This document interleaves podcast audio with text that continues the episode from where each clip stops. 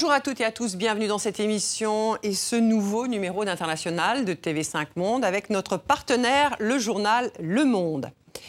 Il le dit lui-même, rien ne le destinait à cette carrière, ni vocation, ni héritage, et pourtant, il a été durant 37 ans l'une des chevilles ouvrières de la diplomatie française. Ambassadeur en Israël, auprès des Nations Unies, à Washington, directeur des affaires politiques et sécurité au Quai d'Orsay à Paris, il reconnaît avoir passé un mauvais moment pour l'un de ses tweets sur l'élection de Donald Trump. Gérard Haro, l'ex-diplomate, aux 35 000 tweets est notre invité. Répondra-t-il en toute indiscrétion à nos questions? Lui, l'homme dont la parole est souvent présentée comme libre, on l'espère. Bonjour Gérard Haro. Bonjour. Merci d'être avec nous sur ce plateau de TV5 Monde, avec à mes côtés Alain Salle, responsable du service international du journal Le Monde. Pour commencer cet entretien, je vous propose d'écouter un court extrait de la Marseillaise, interprétée par la cantatrice américaine Jessie Norman, disparue cette semaine. Le 14 juillet 1989, elle participait à Paris au 200e anniversaire de la Révolution française.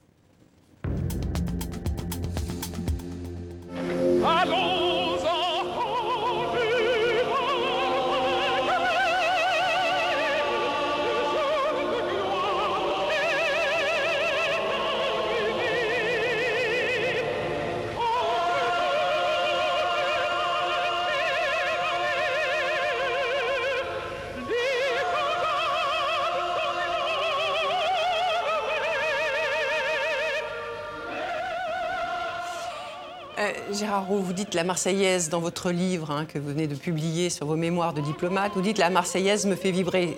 Rien de plus normal d'ailleurs pour un, diplomate. Mais j'aimerais euh, avoir votre réaction à cette hymne interprétée par Jessie Norman. Elle qui avait en fait commencé sa carrière en Europe, hein, puisqu'elle était issue d'un État ségrégationniste.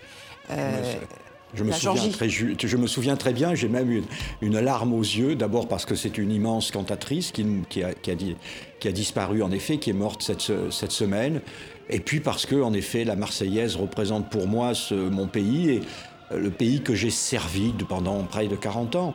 Euh, je suis issu d'une famille euh, passionnément patriote. Mon père était une sorte de gaulliste mystique. Je disais souvent, en plaisantant à mes amis, chez moi, la, Sainte Trinité a une quatrième personne qui s'appelle le général de Gaulle.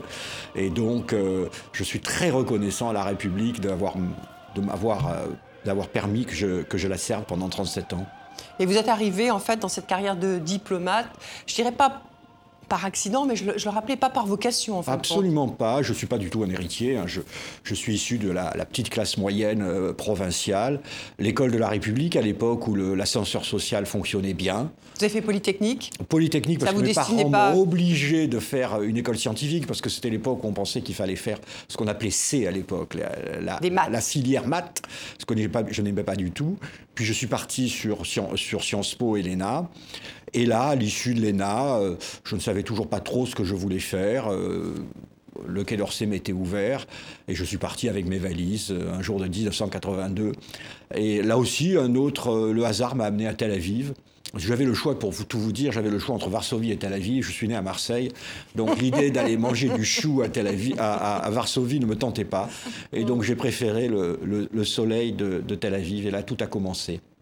Alors, avant de parler des, États-Unis, donc vous avez fait une bonne partie de votre carrière, je voudrais vous faire réagir à l'actualité. Euh, cette semaine se sont déroulées les obsèques de, Jacques Chirac, euh, le, président de la République euh, française de 1995 à 2007. Il y avait près d'une centaine de représentants de pays étrangers qui se sont déplacés pour cette cérémonie. On a vu Vladimir Poutine, mais aussi l'ancien président américain, Bill Clinton, et aussi le Premier ministre libanais, Saad Hariri. Vous avez travaillé avec ce, président. Comment vous avez interprété euh, tous ces dirigeants ou anciens dirigeants euh, étrangers euh, à Paris pour ses obsèques? C'était un hommage à l'homme ou, à la diplomatie qu'il avait portée à la France D'abord, c'est un hommage évidemment à l'homme, hein, qui a quand même été président de la République française pendant 12 ans, qui a marqué son époque. C'était aussi un hommage à la France. Et il y avait sans doute, j'imagine, dans, les dans les souvenirs de chacun, 2003.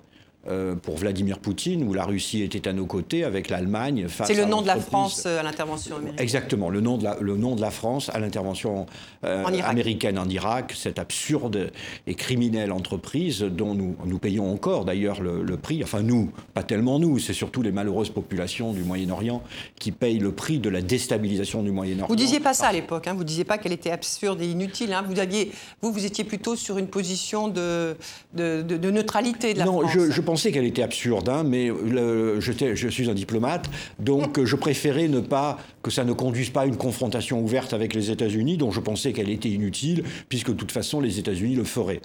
Euh, et comme je le dis dans mon livre, puisque j'essaye d'expliquer dans mon livre aussi les, les doutes, les erreurs, les, euh, les regrets euh, que l'on peut avoir, je pense que j'avais tort et qu'il fallait au contraire marquer de manière très forte que cette entreprise était illégale et que la France prenne publiquement euh, marque publiquement son opposition aux États-Unis. Est-ce que vous avez ressenti après, au fond, ou même plusieurs années après, euh, des euh, sortes de reproches latents à la France pour ce défi euh, fait à la grande puissance, notamment aux États-Unis Est-ce que vous avez ressenti ça? Oh, bah, Vous savez, les États-Unis, euh, peut-être comme la France, mais comme tous les pays, peut-être un peu plus que les pays, ne font pas tellement d'examen de conscience. Hein. Lorsqu'on est à Washington, on ne parle pas très souvent de l'opération en, 2003. Cela étant, dans les milieux de la droite républicaine, certains milieux militaires, oui, le souvenir de 2003 était encore là. Et euh, sur le thème, on ne peut pas faire confiance aux Français. Mais c'était, je dirais, dans un milieu de plus en plus restreint, parce que les Américains sont quand même amenés à comprendre et à admettre que cette intervention était une erreur humaine et politique. Et euh, pour revenir à, Jacques Chirac, euh, trois jours pour euh, les États-Unis ont mis trois jours pour réagir à, la disparition de, l'ancien président français. Il y a eu ce bref communiqué hein, du, secrétaire Mike Pompeo.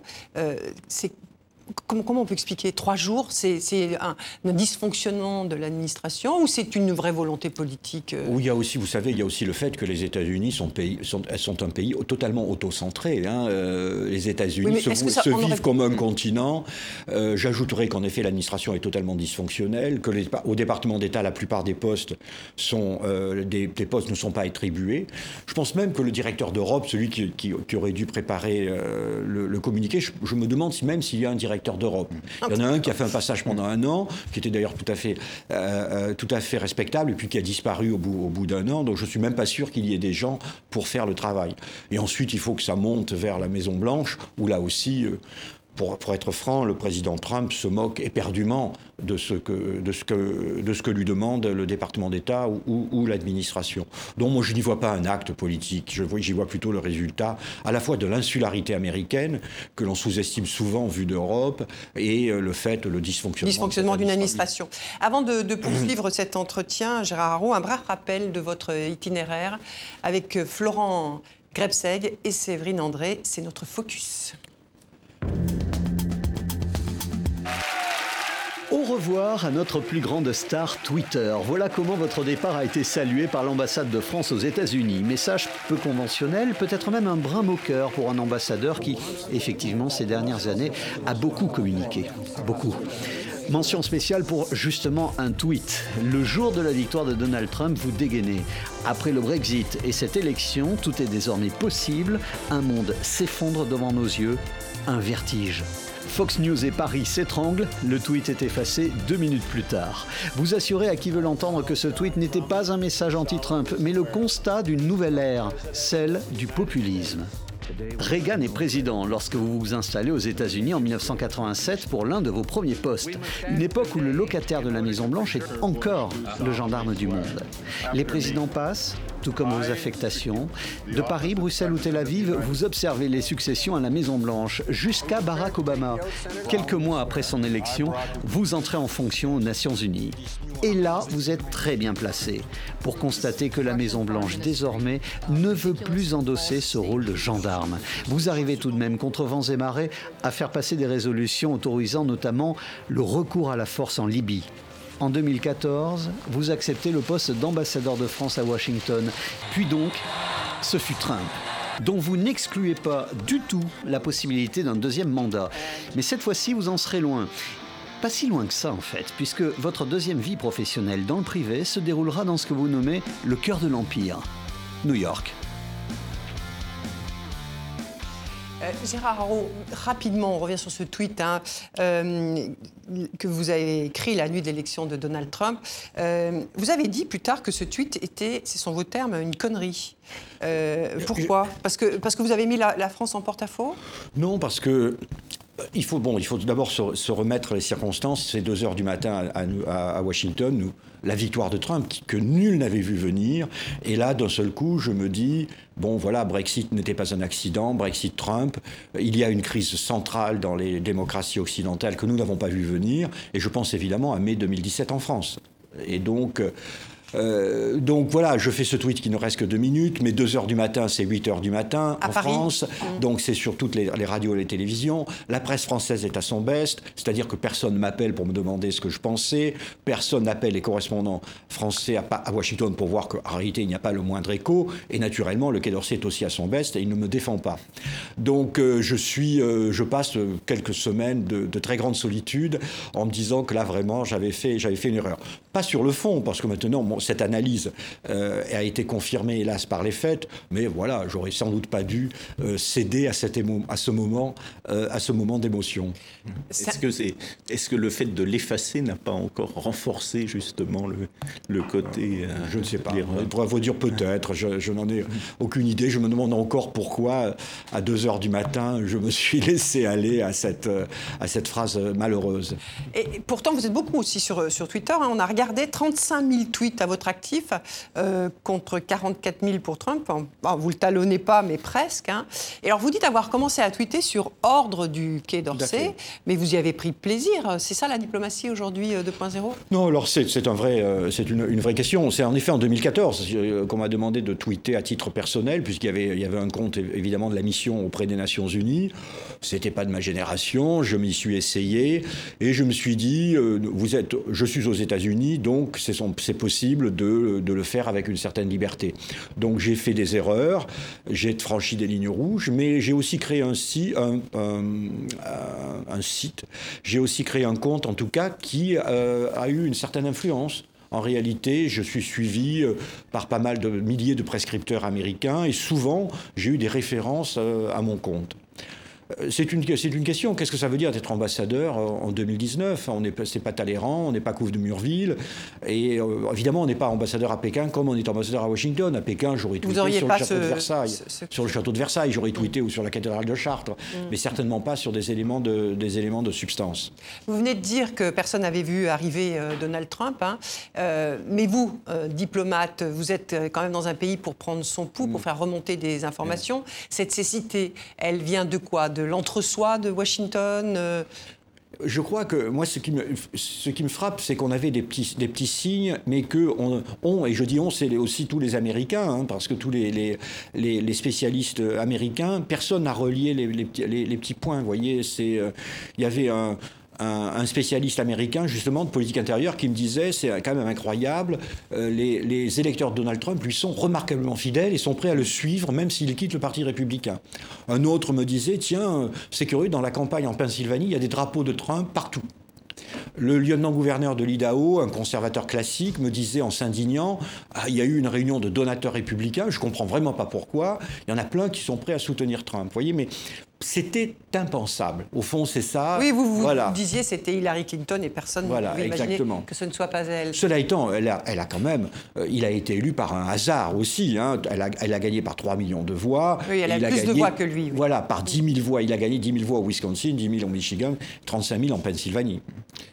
Et donc, vous pensez qu'il peut, peut être réélu? Qu'est-ce qui vous, font, euh, qu'est-ce qui appuie votre raisonnement? Ou au contraire, qu'est-ce qui empêcherait une éventuelle réélection prochaine. ce qui va contre sa réélection, c'est qu'il a en effet une base extraordinairement fidèle, voire fanatisée, mais que cette base, justement, qu'il a entretenue soigneusement, il n'a pas réussi à l'étendre. Or, c'est une population d'entre 35 37% de la population.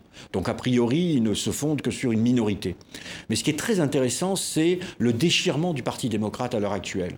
Vous avez deux écoles au sein du Parti démocrate. Vous avez ceux qui disent on gagne une élection en allant au centre, comme on l'a fait avec euh, Obama, comme on l'avait fait auparavant avec Clinton, et ceux qui disent mais non, nous avons changé d'époque, nous devons faire la campagne à gauche. En gros, vous avez le déchirement Biden, et derrière Biden, vous avez l'establishment démocrate, y compris Zuckerberg ou les milliardaires de, de New York, et de l'autre, vous avez quelqu'un comme Elizabeth Warren, qui, elle, veut faire une campagne, une campagne résolument à gauche. Et pour battre Trump, qu'est-ce qui est le plus efficace? Alors, ça, c'est la question à laquelle je n'ai pas la réponse, parce que tous les démocrates que vous connaissez, tout l'establishment démocrate vous dira on gagne au centre, Warren n'est pas éligible, elle est trop à gauche. Je n'en suis pas sûr. Vous n'êtes pas sûr. Euh, il y a cette actualité, hein, puisque vous parlez des démocrates. Euh, Nancy Pelosi, la présidente euh, donc, de la Chambre des représentants, a lancé officiellement une enquête le 24 septembre dernier pour la destitution de Donald Trump. donc il est reproché au président américain d'avoir demandé au président ukrainien d'enquêter sur le fils de, de, son adversaire dont vous venez de parler, Joe Biden. on écoute quelques secondes Nancy Pelosi. Cette semaine, le président Trump a admis avoir demandé au président de l'Ukraine de prendre des mesures dont il aurait tiré un avantage politique. Les actions de la présidence Trump ont révélé la trahison du serment présidentiel, la trahison de notre sécurité nationale et la trahison de l'intégrité de nos élections. Cette procédure a peu de chances d'aboutir Elle n'a même aucune, aucune chance d'aboutir. Et vous dites même qu'elle risque de faire de Trump un martyr.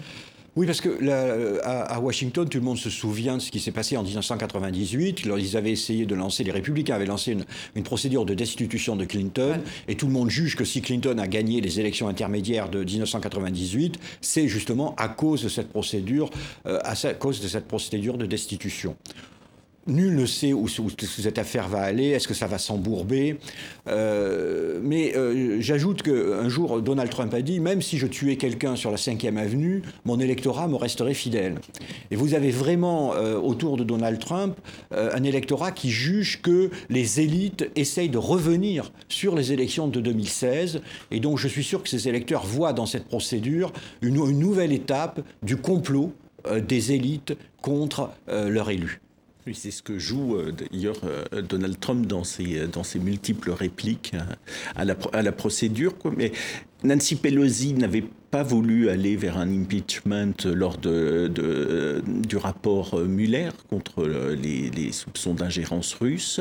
Là, il y est allé très rapidement. Elle pensait que le, cas était beaucoup plus clair, peut-être pour le, public et assumé par Trump. Est-ce qu'elle a eu raison Mon sentiment est que, en réalité, elle ne voulait pas y aller, mmh. mais qu'elle a cédé à la pression, parce qu'il y avait une pression de plus en plus forte des militants, des jeunes élus démocrates à la Chambre, parce qu'il y a eu à la suite des élections des jeunes élus assez turbulents à la Chambre, qu'elle n'apprécie pas beaucoup. Et donc là, euh, vu, vu le, scandale public de, ce, de cet appel, de, il faut bien dire, de cette conversation téléphonique, elle s'est sans doute sentie obligée, obligée d'y aller. Mais je ne suis pas convaincu qu'elle soit, qu'elle soit enthousiaste. Euh, cette idée voilà, cette idée. Alors, peut-être on a besoin de vos éclaircissements sur ce qui se passe dans le camp démocrate, parce que les, trois, euh, euh, enfin, parmi ceux qui pourraient être, avoir l'investiture, vous avez donc Elisabeth Warren, qui a 70 ans, mm. Joe, Biden, qui a 76 ans, et puis Bernie Sanders, même s'il il est, il est en pause campagne parce qu'il a des problèmes de santé, mais qui a 78 ans. Qu'est-ce que ça dit, l'âge de ces candidats sur le camp démocrate? Ils ont une incapacité à se renouveler? Non, parce que vous avez aussi vous avez, vous avez 23 candidats démocrates mais ça, c'est le trio beaucoup, Tout à fait. Il y en a beaucoup de, jeunes. Non, je, pense que, euh, bon, euh, Biden, c'est sans cas individuels. Moi, je n'y vois pas un, problème, un problème général de génération De génération, parce que vous avez de, nouveau, vous avez une nouvelle génération qui est, qui est derrière. Mais qui n'est pas euh, audible. et qui n'est qui est pas, qui qui est pas audible. Moi, pour moi, la surprise, c'est quand même Elisabeth Warren. Euh, je ne pensais pas du, tout qu'elle fasse cette, campagne remarquable, qu'elle fasse cette percée. C'est quand même plutôt une technocrate, une spécialiste de la législation bancaire, euh, et qui a, senti le, qui a senti le moment et qui, qui s'y est, qui est engouffré. Alors l'âge, par exemple, Sanders était euh, la dernière fois en 2016, mais il était encore très populaire parmi les jeunes. Je pense que c'est plutôt la substance qui attire euh, les, électeurs, les jeunes, plutôt que l'âge, qui n'est pas un, un plus à gauche. Euh, voilà, sauf Biden, qui, qui franchement fait fatiguer. alors vous savez, dans un débat, il a parlé d'un tourne-disque, évidemment, ce, qui fait, ce qui ajoute à son âge. On n'a pas l'impression que Biden veuille vraiment y aller. Il est convaincu, et je pense que c'est vrai, que s'il y était allé en 2016, il aurait été élu. Il n'y est pas allé parce qu'il avait perdu quelques mois plus tôt son fils d'un cancer du, cerveau foudroyant. Euh, du coup, il y va cette fois, mais il est soutenu par l'establishment démocrate qui veut avoir un centriste mais il ne donne pas l'impression vraiment d'un très, grand, très grand dynamisme. Mais est-ce que son autre fils, là, pour le coup, celui qui est mis en cause par euh, M. Trump, peut pas lui, euh, au fond, lui se retourner contre lui et entraver quand même sa candidature hein. C'est une très bonne question. Euh, en effet, cette affaire ukrainienne, pour le moment, tout le monde en parle comme étant, euh, surtout les, les, médias en parlent comme étant une affaire Trump, mais c'est aussi en filigrane une affaire Biden. Donc c'est peut-être une raison supplémentaire euh, d'un affaiblissement de la candidature Biden. D'ailleurs, à l'heure actuelle, les sondages donnent Warren à peu près au mm-hmm. même niveau que, Biden. Mm-hmm. Mais et si Sanders doit se retirer pour des raisons de santé, puisque, comme vous l'avez souligné, il, a été hospitalisé, alors là, elle est candidate démocrate. C'est 80, mm-hmm. euh, plus de 80% des soutiens de Sanders disent qu'ils passeront euh, chez Warren. Alors, euh, pour progresser et laisser un peu l'aspect politique, dans l'actualité, il y a ces décisions de l'OMC, hein, l'Organisation mondiale du commerce, euh, cette semaine. Elle permet à Washington d'infliger une amende de, record de 7 milliards et demi de, dollars de droits de douane sur les importations européennes. Euh, dans, ces guerres commerciales hein, que, que se livrent désormais les États, on a vu les attaques de Donald Trump d'abord sur la Chine, puis sur l'Europe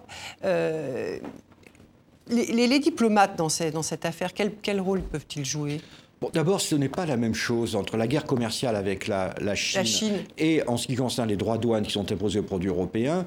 Euh, là, les Américains peuvent s'appuyer sur une décision de justice de l'Organisation mondiale du commerce il est vraisemblable que dans six mois, l'Organisation mondiale du commerce autorisera les Européens à faire de même parce que les Américains ont subventionné, Boeing. Simplement, les Américains sont allés à l'OMC six mois avant les Européens. Ont, les Américains ont dégainé plus vite. Donc là, on est dans une situation différente. Et franchement, je pense que s'il y avait eu une présidence Clinton, ils auraient infligé aussi des droits de douane aux, produits européens. Et d'ailleurs, je crois qu'il y a eu une affaire où la, la présidence Clinton l'a fait.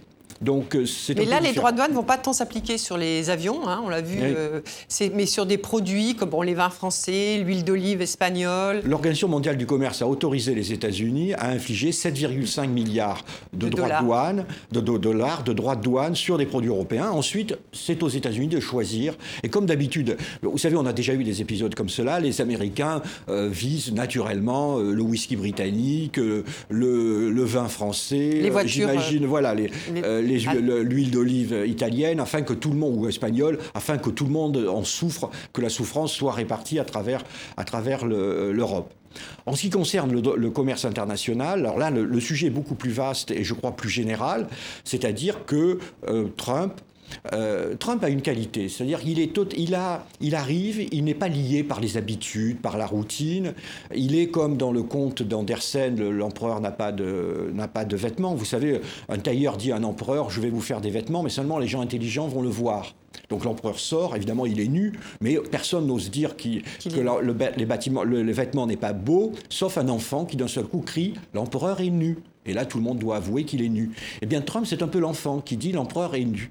Et donc, sur le commerce international, il a senti la colère de l'électorat américain contre la globalisation, les millions d'Américains qui se jugent victimes de la globalisation, et il réagit en revenant à un certain protectionnisme. Mais vous savez, c'est la même chose en Europe. Moi, le, président de la République m'a dit un jour qu'il pensait qu'aucun accord de libre-échange ne serait ratifié dans les 20 prochaines années en Europe. Il y a la même rébellion contre le libre-échange alors aujourd'hui, en plus, c'est au nom du localisme, au nom de, de, l'écologie. Voilà. Alors il le fait à la Trump, c'est-à-dire il le fait avec une extrême brutalité, et à la Trump, c'est-à-dire en tenant compte des rapports de force. Il ne croit qu'aux rapports de force. Et en termes de commerce international, le rapport de force est écrasant en faveur des États-Unis contre la Chine. Hmm. Parce que la Chine a un surplus commercial de, de 500 milliards de dollars, donc la Chine est vulnérable. Trump l'a vu très rapidement et euh, tord le bras des Chinois. Et ma question sur le rôle des diplomates dans des affaires comme celle-ci? Bah, Vous savez, là, euh, nous ah. essayons de préparer les termes d'une négociation. Nous voyons s'il y a des compromis possibles avec la, partie, euh, la partie adverse. Mais euh, là, on, bute sur un problème central c'est qu'à Washington aujourd'hui, il y a une seule personne qui décide, c'est Donald Trump. L'administration est totalement dysfonctionnelle. Et donc, dans ce genre de crise, comme dans les autres, l'ambassadeur de France à Washington, mon successeur, a sans doute dit à Paris bah, il faut qu'Emmanuel Macron appelle Donald hmm. Trump, parce que c'est à ce niveau-là et à seulement à ce niveau, que ça se justement, sur cette relation avec, entre euh, Emmanuel Macron et, Donald Trump, euh, vous l'avez vu de, de, de, de, près. Et au fond, en, lisant votre livre, j'ai été frappé par. Euh, vous citez, c'était, je crois, le sénateur McCain qui disait de John Kerry, l'ancien secrétaire d'État américain, John Kerry surestimait l'efficacité de son charme. Est-ce que Emmanuel Macron n'a pas un peu surestimé l'efficacité de son charme à l'égard de, Donald Trump Voilà une question perfide. Euh, non, je ne pense pas, parce que euh, une des premières rencontres à laquelle euh, j'ai assisté, ça devait être en septembre 2017, donc on avait Emmanuel Macron, Donald Trump, on avait le Trump habituel, et à la sortie, j'avais dit au président de la République, j'avais demandé au président de la République, mais qu'est-ce que vous en tirez? Et il m'avait, il m'avait répondu, mais naturellement, il n'y a pas grand-chose à en tirer. Euh, Emmanuel Macron ne se fait aucune illusion sur son interlocuteur, mais euh, il essaye de maintenir ce fil ouvert avec l'homme le plus puissant du monde, et en plus avec, comme je le disais, le seul homme à prendre, à prendre des, décisions, euh, des décisions à Washington. Non, je ne pense pas qu'il surestime son charme. Peut-être qu'il l'a surestimé la première fois qu'il a rencontré à Paris le, 14 juillet 87, 2017, mais depuis lors, il est parfaitement conscient euh, des limites de l'exercice. Et vous, vous êtes sous le charme d'Emmanuel Macron, hein, parce qu'à la, la, fin de votre livre, vous, lui, vous, faites un, un, hommage appuyé euh, d'Emmanuel Macron. Euh, pourquoi cette. J'ai ajouté cet hommage. Oui. Je dois vous avouer. C'est assez surprenant. J'ai ajouté cet hommage parce que euh, l'avantage d'être à l'étranger, c'est qu'on a un peu de recul par rapport à la situation. Alors d'abord, vous avez. Euh, euh, des Américains qui sont plein d'admiration pour Emmanuel Macron. Après son élection, c'était extraordinaire. Être français était formidable aux États-Unis. Dans les dîners, les gens levaient le, verre à, la France, euh, aux, voilà, aux défenseurs de la démocratie libérale, etc.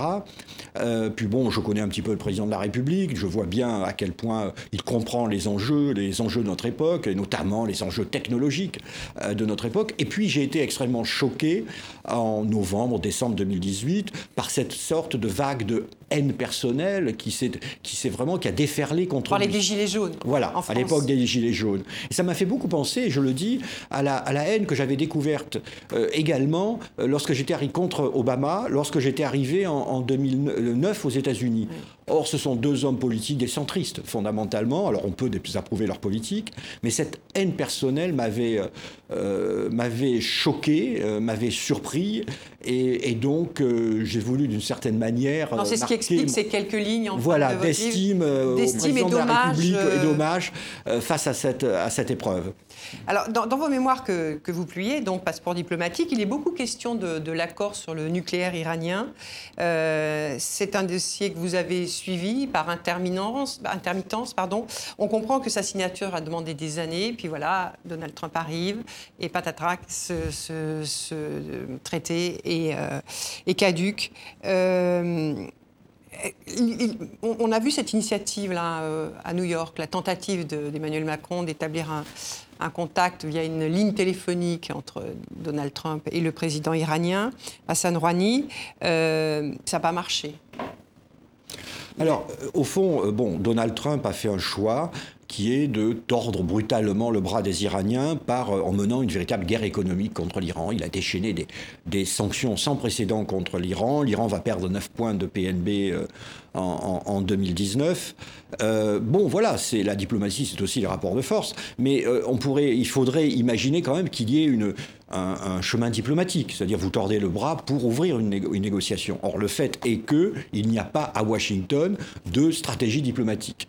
Nous sommes allés voir les Américains en leur disant mais qu'est-ce que vous demandez aux Iraniens? Alors ils ont une liste de 12 demandes. Euh, si les Iraniens acceptent les 12 demandes, l'Iran devient la Belgique, ce qui est plutôt improbable. Donc nous leur avons demandé mais quelle est la séquence dans ces demandes, quelles sont les plus, etc., etc. Aucune réponse. Donc il n'y a pas de stratégie. Il n'y a pas de stratégie diplomatique. Alors Bolton, c'était clair, c'était le régime change, il voulait la chute du régime à Téhéran. Et donc euh, la réaction d'Emmanuel Macron est une réaction finalement de bon sens, de se dire, je, je parle à Trump, je parle à Rouhani, est-ce que je ne peux pas créer ce chemin diplomatique entre les deux hommes? Parce que Trump a une particularité double, une double particularité. D'abord, il ne veut pas la guerre. Ce n'est pas un néoconservateur. Il ne veut pas la guerre. Et deuxièmement, il est prêt à parler à tout le monde. On l'a vu avec Kim Jong-un. et donc, Corée du Nord. Le, dirigeant nord-coréen. Et cela sans, préalable. Donc voilà, euh, Emmanuel Macron a, essayé de, créer ce lien. Alors de manière paradoxale, le problème ne vient pas des États-Unis, parce que Trump est prêt à y aller, mais des Iraniens. Parce que dans le système iranien, Rouhani n'est pas le décideur central, et donc les Iraniens ne peuvent pas accepter l'idée que Rouhani aille voir Trump sans savoir de quoi ils vont discuter. Euh, parce que les Iraniens donc disent on va faire un sommet à l'ancienne, on va préparer le sommet et on saura quelles sont les décisions prises lorsque les deux présidents se rencontreront, ce qui est l'inverse de la méthode Trump. Et, mais est-ce que c'est possible, vous pensez, qu'une image d'un vu d'Iran d'un président ou d'un officiel iranien serrant la main du président euh, américain Alors en tout cas, 90% de la population iranienne s'en réjouirait parce que je suis allé souvent en Iran et comme vous le savez, euh, de manière paradoxale, la population la plus pro-américaine du Moyen-Orient, ce sont les Iraniens avec sans doute les Israéliens. Donc dans l'opinion publique, ça ne poserait pas de problème. Mais vous avez raison, ça pose, ça pose aussi un problème de politique intérieure parce que le dernier marqueur idéologique de la révolution iranienne, c'est l'anti-américanisme. Et donc parler aux Américains, est-ce que c'est la fin de la révolution? Donc en effet, il y a un problème de tension intérieure. Et si, si, on voit, il y a eu ces sanctions effectivement très dures économiquement, et est-ce que vous avez été surpris par au fond la réaction iranienne avec cette attaque qui est euh, vraisemblablement d'origine iranienne contre, euh, contre Aramco en Arabie saoudite et la non-réaction après cet acte euh, plus qu'hostile alors, il y a une certaine logique. Vous savez, les Américains donc, frappent les Iraniens d'un point de vue économique. Les, Iraniens n'ont pas les moyens de frapper les Américains, donc ils frappent les alliés des Américains. En envoyant un double message aux Séoudiens, nous pouvons arrêter votre économie, et nous envoyons un message à nous, nous pouvons arrêter l'économie mondiale. Donc ils rétablissent une certaine euh, dissuasion. Vous avez raison. Le problème maintenant de savoir, c'est quelle est la conclusion des Iraniens il peut y avoir une conclusion qui est de dire nous avons euh, rétabli la dissuasion, donc maintenant, il faut négocier. Mhm. Et d'ailleurs, il négocie avec les Émirats arabes unis. Ou alors, au contraire, et alors là, c'est ça, ce serait le risque, c'est les Iraniens disant, bah, on peut continuer l'escalade, puisqu'en face de nous, on a à l'évidence un président américain qui ne veut pas réagir. Ça, nous allons voir dans les, semaines qui viennent quelle sera euh, la, décision prise par Téhéran. il y a cette initiative euh, du président Macron euh, que, vous soulignez aussi, mais vous dites souvent dans votre livre, à l'occasion de différentes solutions qui peuvent être apportées à des, à des, frictions, des conflits, qu'il n'y a pas une clé. Souvent, il y a plusieurs clés pour déverrouiller ces situations-là. Alors, si on laisse de côté, bon, c'est très bien l'initiative française, mais si on la laisse de côté, quelles pourraient être les autres clés pour déverrouiller ce qui se passe euh, aujourd'hui sur cet accord du traité nucléaire Et notamment, qu'est-ce que les Européens pour, pour, pourraient faire? Parce qu'on on voit très bien vous raconter comment les Européens et la France ont mm. essayé d'enclencher ce processus euh, il y, a, il y a longtemps. Là, depuis, oui, il y a l'initiative du président Macron, mais peu de. Bah, vous savez, le, problème, c'est que les, Européens peuvent, euh, les Européens et d'ailleurs les autres pays aussi, hein, ne peuvent pas grand-chose parce que tout simplement, euh, les Américains disent aux entreprises, vous avez le choix entre le marché iranien et le marché américain. Et donc les entreprises européennes ou japonaises n'hésitent pas un quart de seconde et donc ont toutes quitté le marché iranien. Or, l'accord était fondé sur un, échange qui était de dire j'accepte le contrôle de mon programme euh, nucléaire, disent les Iraniens, et en échange, j'ai accès au marché international. Les Américains, par leur seule puissance, c'est aussi une leçon encore, ont coupé l'accès de l'Iran au marché international et les Européens ne peuvent pas le rétablir. Ils ont fait des, efforts, ils ont, créé ils ont essayé de créer des mécanismes financiers, mais je suis convaincu que les banques euh, et les, les compagnies européennes ne veulent pas s'approcher de l'Iran et de, peur de, de, peur de sanctions américaines. Alors ce qui peut y avoir de positif, c'est une négociation locale d'abord. Les Émirats arabes unis apparemment se sont rapprochés de l'Iran. Est-ce que l'Arabie saoudite va négocier avec l'Iran? C'est, ça peut être voilà. Et puis les Iraniens aussi, soyons francs, les Iraniens attendent les élections de 2020 et les Iraniens ont, ont l'espoir d'une victoire démocrate. Et beaucoup de démocrates ont dit qu'ils voulaient revenir dans l'accord nucléaire. nucléaire. pour progresser dans cet entretien, dans votre longue carrière diplomatique, vous avez été aussi le conseiller diplomatique de l'ancien ministre de la Défense, François Léotard. Hein. Euh, il, vient, François Léotard et Édouard Balladur, qui était Premier ministre à, l'époque, viennent d'être renvoyés devant la Cour de justice de la République dans l'affaire, euh, ce qu'on appelle l'affaire Karachi, hein, euh, pour une histoire de rétrocommission. Et là, c'est pour, les termes exacts, c'est abus de biens sociaux. Hmm.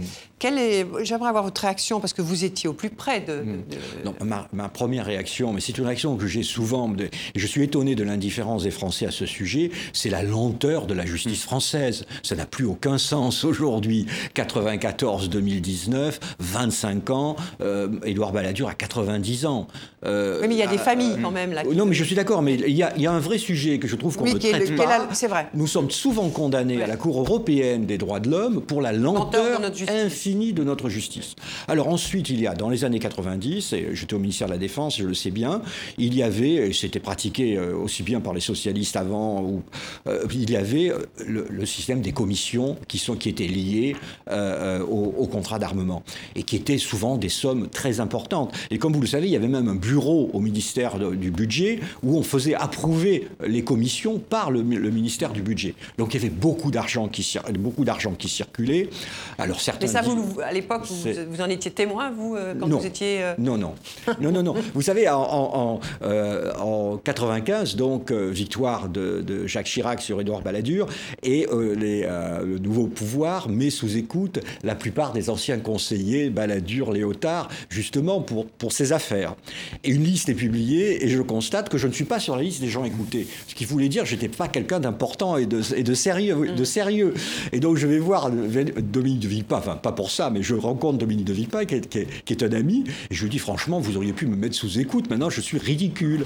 Et il me dit, non, Gérard, on sait bien que tu es honnête. Mais ça, c'est une pirouette, mais vous répondez pas à mes questions hein, sur votre réaction en dehors de la lenteur de la justice sur aujourd'hui. Non, je euh, pense que, euh, je pense que euh, c'est, il y a eu, on a énormément apurer le système. C'était un système à l'époque qui, en effet, était où il y avait beaucoup d'argent, d'intermédiaires. Euh, donc c'était déjà où on, on, payait beaucoup de gens locaux pour, afin qu'ils achètent du matériel français. Certains pouvaient dire, en particulier en période de campagne électorale, qu'il y avait ce qu'on appelait des rétro-commissions. Vous savez, quand vous donnez un milliard de francs, c'était des francs, à une famille royale que je ne citerai pas, sur le milliard de francs, il y en a peut-être 10 millions qui rentrent pour financer les campagnes, les campagnes électorales. On sait très bien le financement des campagnes électorales de l'époque. C'est une autre époque, euh, la législation a changé euh, et je pense que nous avons surmonté, euh, surmonté ces problèmes. Mais la justice doit passer quand même, pour, notamment pour les familles. 25, hein, ans plus tard, 25 ans plus tard, je ne suis pas sûr que la justice puisse passer. Oui, parce que les procédures sont souvent longues, surtout quand il s'agit de la Cour de justice de la République, qui est un système qui effectivement facilite pas la rapidité de la justice. vous savez, l'avion de Saint-Odile en, Alsace a été 13 ans après. Moi, j'ai un ami dont, hélas, la mère a été assassinée. Ça a, été, ça a pris 10 ans, mm. la procédure. C'est ahurissant. Peut-être, euh, pour poursuivre, euh, une question sur la Libye Oui, dans, dans, dans, vos mémoires, on sent qu'il y a, il y a deux, deux, deux périodes où, où, vous êtes un petit peu gêné pas forcément très mm. fier, c'est c'est sur le, le, Rwanda et aussi sur euh, sur euh, sur la Libye quoi. Vous vous, vous dites au fond euh, je n'ai pas manqué de m'interroger sur le bien fondé de la politique suivie par la France que j'avais mise en cœur de mon mieux. C'était quoi vos interrogations à l'époque et aujourd'hui? Parce que vous avez porté, juste pour un petit détail, vous avez porté la résolution qui a 1973, qui a autorisé l'intervention militaire. en Libye. Alors en termes de négociateur, je suis assez fier de la négociation. J'avais reçu les instructions, de, évidemment, c'est pas moi. moi? Mmh. Voilà.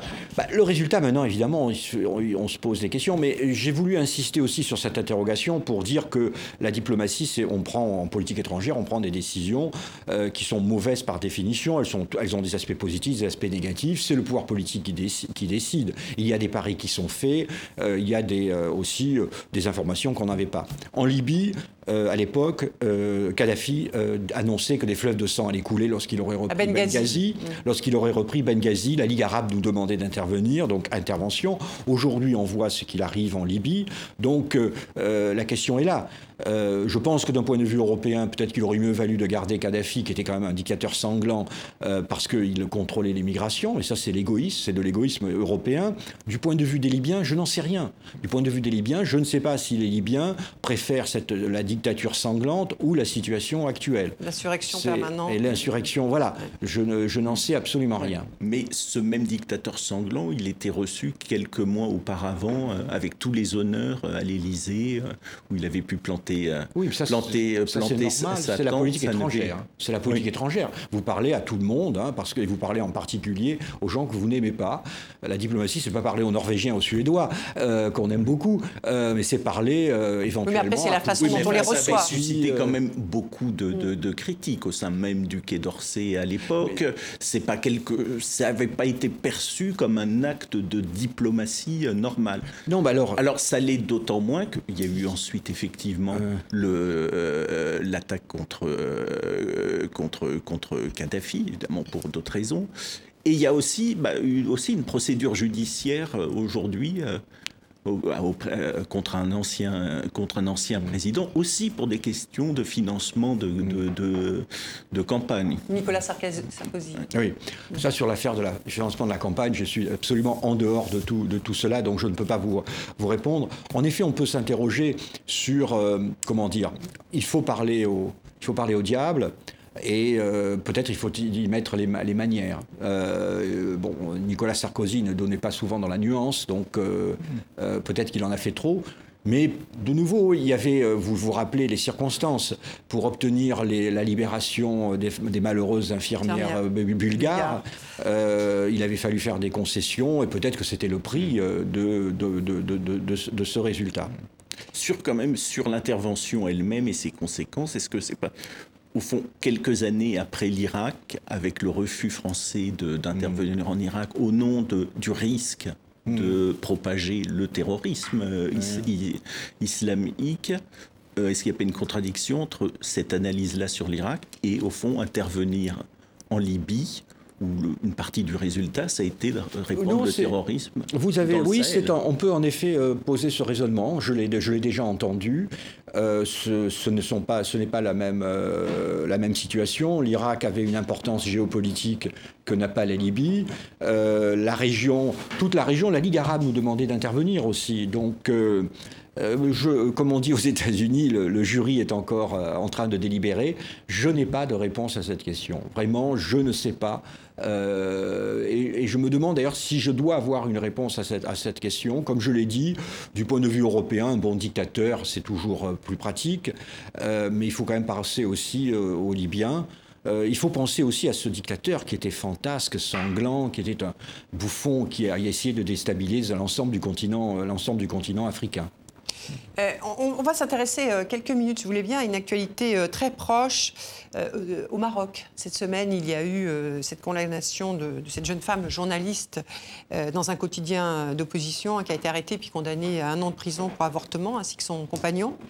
Et lui, pour relations sexuelles hors, mariage, il y a un gynécologue qu'elle avait consulté a été condamné, lui, à deux ans de prison. Euh, je rappelle qu'elle nie cet avortement. Alors, il y a des intellectuels, hein, dont Leila Slimani, la, représentante personnelle du président Macron euh, pour la francophonie, qui ont signé une tribune avec 490 personnalités marocaines pour la légalisation des relations sexuelles hors mariage. On écoute Leila Slimani quelques secondes.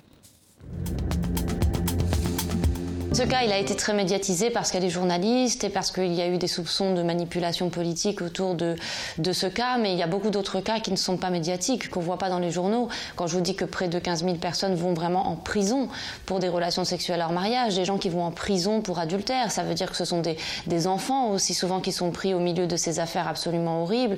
Quand je vous parle des avortements clandestins, il faut imaginer aussi toutes les souffrances physiques qui sont endurées par, par ces femmes. Gérard Haro, une réaction sur cette question de société, mais aussi éminemment politique au Maroc? La question qui se pose à tous les dirigeants politiques, c'est comment traiter les questions des droits de l'homme dans les pays étrangers. Nous sommes évidemment défenseurs des droits de l'homme, mais comment être le plus efficace? Et euh, je crois que ça dépend aussi de chaque pays. Alors la réaction normale des, euh, journalistes, de l'opinion publique, c'est de dire il faut crier. Voilà, donc la France proteste. La France, honnêtement, euh, la protestation publique a rarement des, une très grande efficacité. Donc, elle maintient une pression quand même et elle met en lumière. Voilà, donc le, je dirais que le, diplomate que je suis, alors vous allez trouver que c'est pas glorieux, préfère l'intervention discrète euh, auprès des autorités, la diplomatie confidentielle auprès des autorités locales.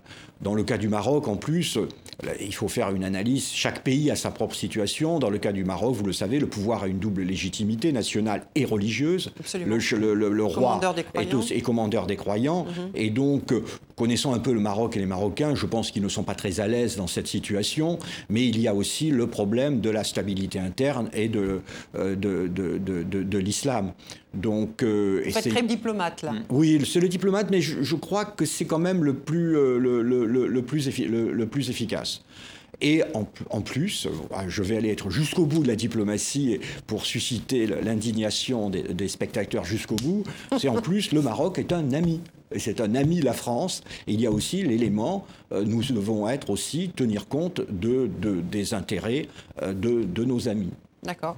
Malgré les, 15 000 euh, personnes emprisonnées pour ces faits, malgré le nombre des milliers de femmes qui meurent chaque année euh, dans le cadre d'avortements euh, clandestins, etc. C'est-à-dire que la France, qui porte la voix des droits de l'homme,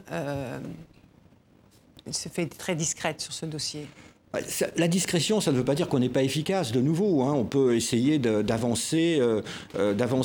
Le cas du Maroc, d'ailleurs, est intéressant parce que, euh, alors, on, critique facilement un pays, mais en général, on ne fait pas d'article pour dire qu'il a, avancé sur les droits de l'homme. Et d'ailleurs, c'était sous Nicolas Sarkozy. Il y a eu un dialogue discret franco-marocain et il y a eu énormément de progrès dans le domaine des droits de l'homme sous le roi Mohamed VI. création d'une commission nationale des droits de l'homme, de commission locale des droits de l'homme. Il y a eu des avancées sur les droits de l'homme. Et je pense qu'il faut continuer à faire de même euh, dans, avec, euh, avec ce pays. Nous arrivons presque au terme de, cette émission. Euh, vous avez dit adieu au Quai d'Orsay. Vous rejoignez une société privée là, qui est chargée mmh. d'organiser des grands rendez-vous internationaux. et là, vous venez de nous parler d'une façon très diplomatique mmh. hein, du Maroc. Là, vous allez défendre des intérêts de, certains clients euh, qui, eux aussi, n'accepteront, mm. semble-t-il, aucun écart euh, de langage, hein, puisque parmi ces clients, il y a cette société, l'Arabie saoudite, etc. Votre futur patron a même dit euh, dans un on l'a lu dans, le, dans, un papier mm. du Monde, euh, il, vous a un peu mis en garde hein, sur votre franc-parler. Il a, euh, envoyé une lettre au Monde pour dire qu'il n'avait pas dit ça aux journalistes. Ah bon euh, voyez, non, mais, est-ce que vous allez renoncer à votre franc-parler ou est-ce que vous allez garder Parce que là, bon, vous êtes... Non, mais d'abord, dans une situation privé, qui va être... Oui. Le secteur privé, c'est le secteur privé. on ne fait pas des affaires qu'avec le, nouveau la Suède ou la Norvège. demander à Total et aux entreprises, beaucoup d'entreprises françaises, qu'elles en pensent. Euh, je travaille dans une entreprise et je, contribuerai naturellement à, euh, à, la bonne santé de cette entreprise autant que je peux le faire. 60% du marché des grands événements, c'est dans le golf. Hein. Euh, voilà, donc il faut, il faut en tenir compte. J'ai une vous savez, j'avais quand même une, une, obligation de loyauté vis-à-vis de la France et je l'ai respectée. Ah, on ne va pas me ressortir tout le temps ce tweet. Et j'ai aussi une, une, exigence de loyauté vis-à-vis -vis de cette entreprise et je vais le respecter. D'accord. Donc on, voilà, on aura moins de, paroles euh, exposées dans les médias de Gérard Haro. Nous arrivons au terme de cette émission. Euh, merci beaucoup d'être venu partager votre expérience et votre décryptage de l'actualité internationale en répondant à nos questions, celles de TV5 Monde et celles d'Alain Salle du journal Le Monde. Euh, je rappelle le titre de votre livre, Passeport diplomatique chez Grasset, qui vient de paraître. Merci à vous toutes et à vous tous pour votre fidélité. Nous vous donnons rendez-vous la semaine prochaine.